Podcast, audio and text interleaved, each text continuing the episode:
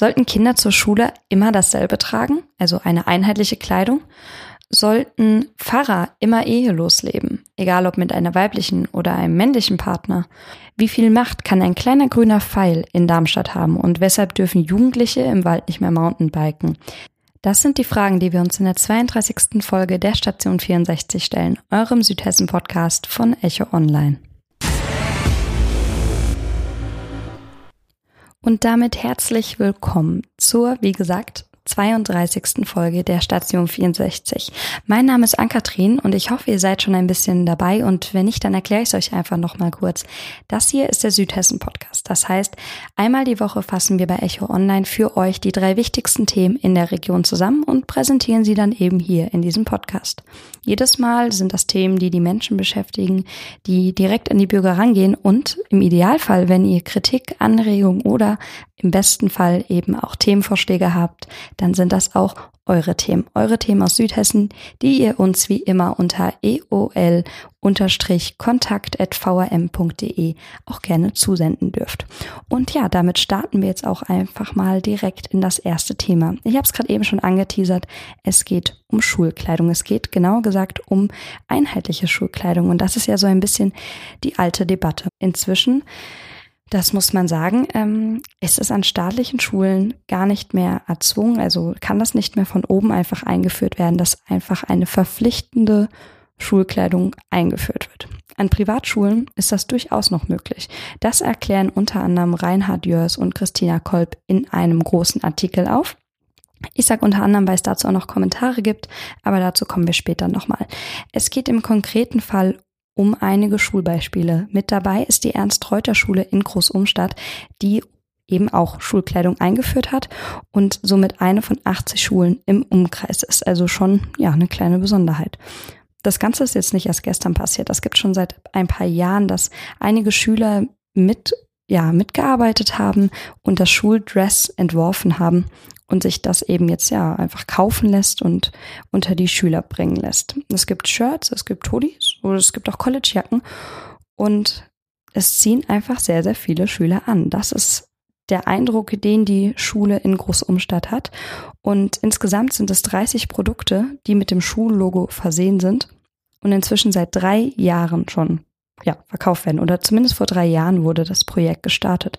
Das ist eine ordentliche Zeit, würde ich sagen, für so ein Projekt, gerade weil es eben eher die Ausnahme denn die Regel ist. Ich meine, vielleicht kennt ihr es ja von euren eigenen Schulen im Umkreis auch. Es sind nicht viele, die sowas noch anbieten oder auch einfach umsetzen möchten. Mit dieser Idee ist die Schule in Südhessen aber auch nicht alleine. Es gibt unter anderem noch die Georg Christoph Lichtenberg Schule in Oberramstadt. Auch dort kann man Schuhkleidung in Schwarz, in Blau, Grün und Grau kaufen. Es gibt inzwischen sogar Tassen und Turmbeutel. Also wirklich ein breites Angebot, das eben nicht nur darauf abzielen zu scheint, zumindest die Schüler in irgendeiner Form gleichzuschalten. Da kann man das auch einmal im Jahr bestellen und wie ich gerade schon gesagt habe, das nicht die einzigen Schulen. Falls es euch interessiert, wo es noch die Einheitsschulkleidung gibt, dann könnt ihr euch auf echo-online.de noch einmal informieren. Der Artikel heißt Einheitsschulkleidung im Landkreis und von der gleichen Autorin, also von Christina Kolb, gibt es dann eben auch noch ein kurzes Kommentar dazu, wenn ihr euch in eurer Meinung auch noch ein bisschen bilden wollt. In der Darstellung der verschiedenen Schulen wird auf jeden Fall sehr deutlich auch die Rolle der Schüler klar.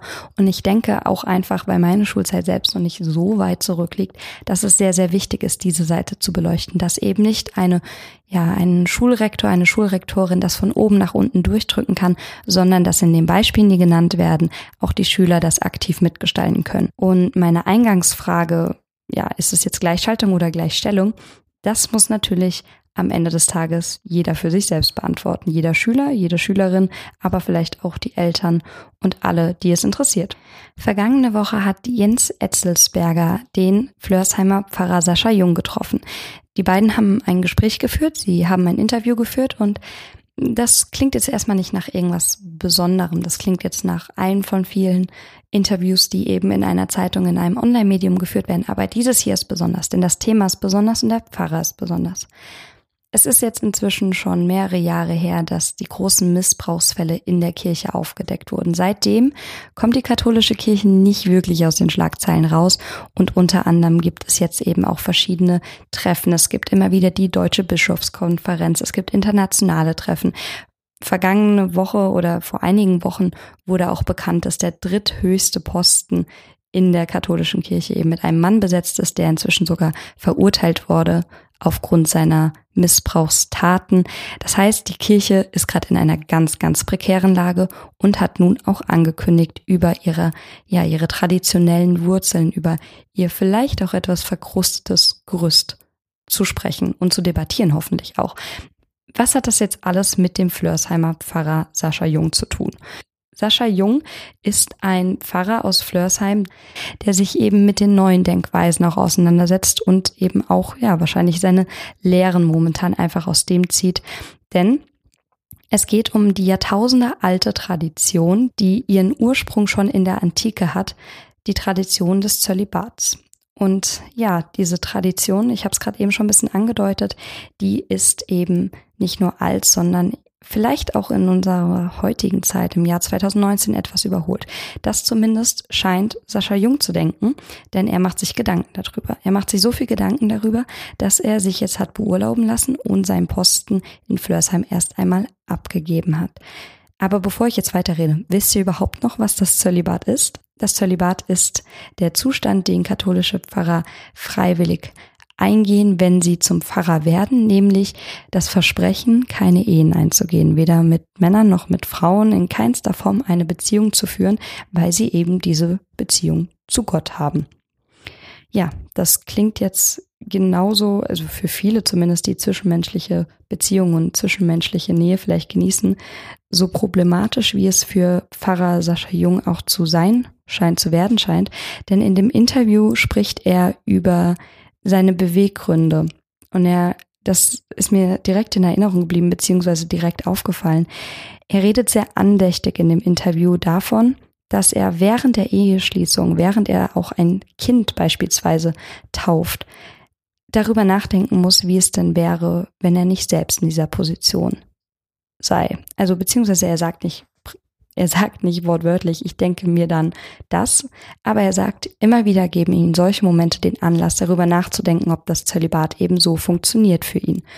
Und ja, das klingt, äh, so habe ich das zumindest wahrgenommen, wie jemand, der vielleicht mit den großen Fragen der Kirche aktuell auch hadert, mit diesen Einstellungen, mit den Systemen, das sie vertritt. Und ich will ja auch gar keine Kirchbashing irgendwie mich darin betätigen oder auf die Kirche und ihre Tradition eindreschen.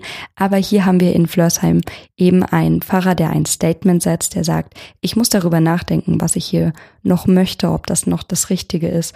Und naja, bisher hat sich das Bistum auch noch nicht dazu geäußert. Es ist also noch unklar, wie es für Sascha Jung weitergeht. Wahrscheinlich auch einfach für ihn ob er das Ganze noch weiter machen möchte, ob er den Job noch ausführen möchte. Ich denke, es ist einfach in Zeiten in denen das ohnehin diskutiert wird, auf einer großen nationalen und internationalen Bühne, gut zu erwähnen, dass auch ein südhessischer Pfarrer sich damit auseinandersetzt und sich hoffentlich, oder so scheint es zumindest, auch kritisch damit auseinandersetzt. So, ich hoffe, ich habe euch jetzt ein bisschen Lust auf das Thema gemacht, euch vielleicht einmal wieder mit der Kirche auseinanderzusetzen.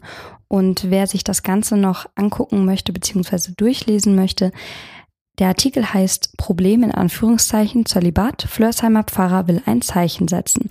Das Ganze ist ein Plusinhalt, aber wir hatten das ja letzte Woche schon geklärt. Vielleicht seid ihr ja schon Abonnenten und wenn nicht, gibt's auch immer noch den einzelnen Artikel oder den Tagespass zu kaufen, sodass ihr das auch nicht missen müsst.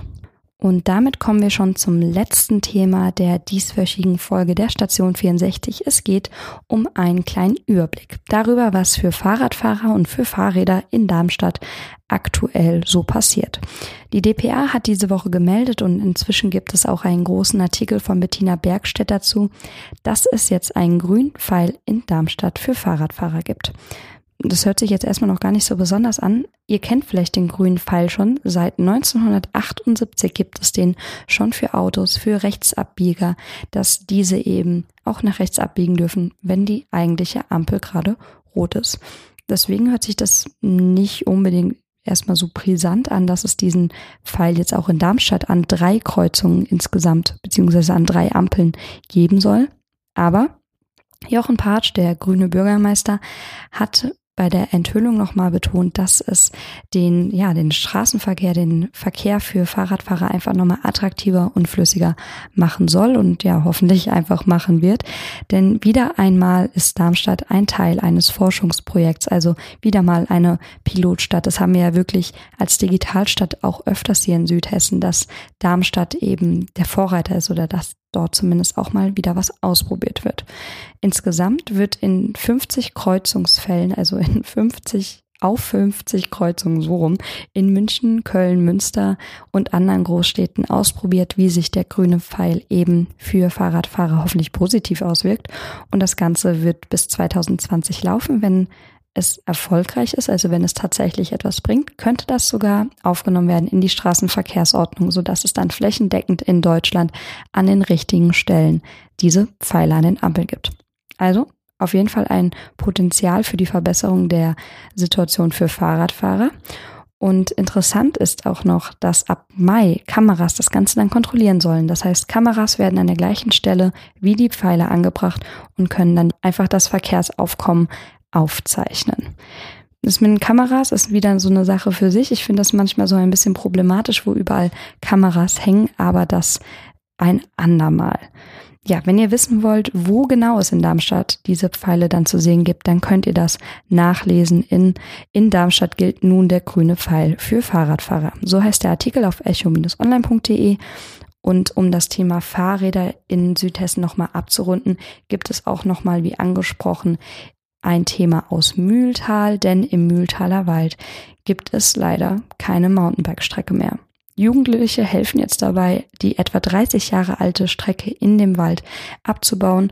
Und das hat eigentlich einen ganz einfachen Grund, denn sie ist leider illegal. Sie verstößt gegen das hessische Waldgesetz und trotz Diskussion, trotz Unterhaltung und Gesprächen auf kommunaler Ebene mit Politikern und Verantwortlichen muss die Strecke jetzt wirklich leider zurückgebaut werden. Denn unter anderem sagt auch der Förster dieses Gebietes, Rudi Schilling, dass die Strecke einfach lebensgefährlich ist in ihrem aktuellen Zustand. Ich will euch aber natürlich jetzt nicht mit so einer Laune, mit so einer schlechten Nachricht aus dem Podcast entlassen. Es gibt auch Hoffnung. Ich glaube, das ist vielleicht auch der Punkt, weshalb die Jugendlichen gerade helfen, die Strecke zurückzubauen und sich wirklich nochmal aktiv mit einzubringen.